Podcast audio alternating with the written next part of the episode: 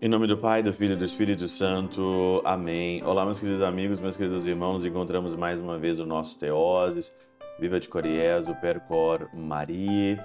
Nesse sábado da primeira semana do Advento, nesse dia 4 de dezembro de 2021.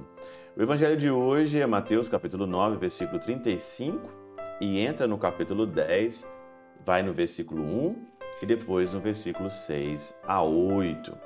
E o evangelho aqui fala que Jesus, então, teve compaixão daquele povo que estavam cansados, abatidos como ovelhas, sem pastor.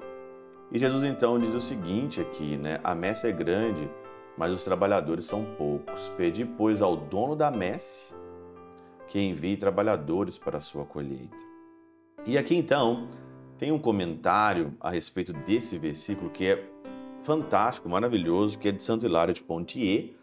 Santo Hilário de Pontier também fez um comentário também maravilhoso nesse finalzinho do capítulo 9 aqui, é, Mateus, é, em Mateus 10, né? É o comentário dele número 10. E ele fala do sentido místico dessa palavra, né? Sentido místico aqui que é muito interessante. Em sentido místico, no momento em que a salvação é dada às nações, Todas as cidades, todas as vilas são iluminadas pelo poder e pela entrada de Cristo. Entrada de Cristo, a gente lembra logo aqui do, do Natal, né? a entrada de Cristo. E purificadas de todas as enfermidades provindas de sua antiga doença. O Senhor teve compaixão do povo atormentado pela violência do espírito imundo e prostrado pelo peso da lei, pois ainda não tinha um pastor que lhe reconduzisse à vigilância do Espírito Santo.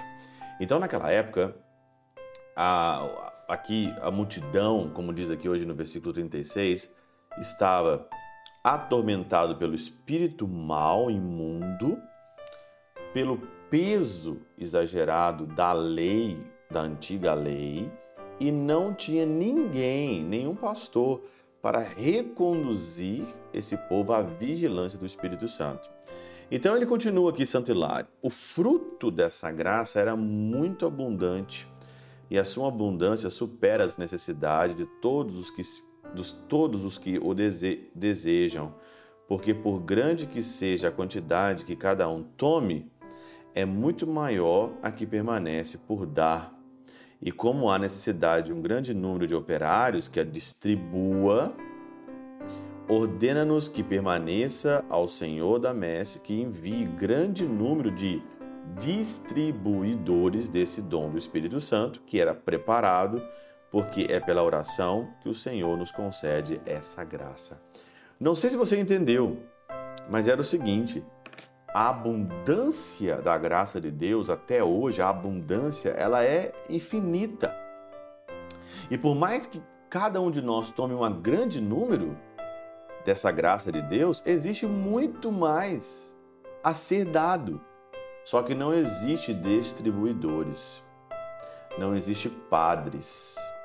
E aqui o padre, ele é por natureza, ele é por divindade aquele que distribui a graça de Deus. Por isso que peça na oração que exista mais distribuidores da graça de Deus.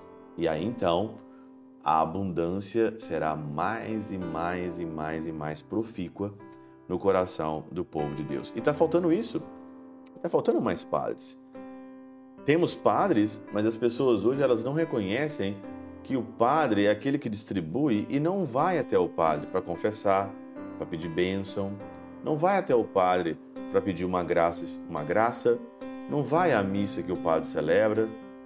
E hoje no tempo que nós estamos vivendo, principalmente depois do Concílio Vaticano II, o padre ele virou muito mais um popstar, ele virou muito mais uma pessoa que tem que ter uma comunicação e menos uma pessoa que é aquele que distribui a graça de Deus, que é aquele que distribui os dons de Deus, é aquele que distribui a abundância que já está, como diz Santo Hilário de Pontier, mas ele ficou muito mais um popstar, um comunicador, menos um distribuidor da graça de Deus, como ele comenta tão bem Santo Hilário de Pontier.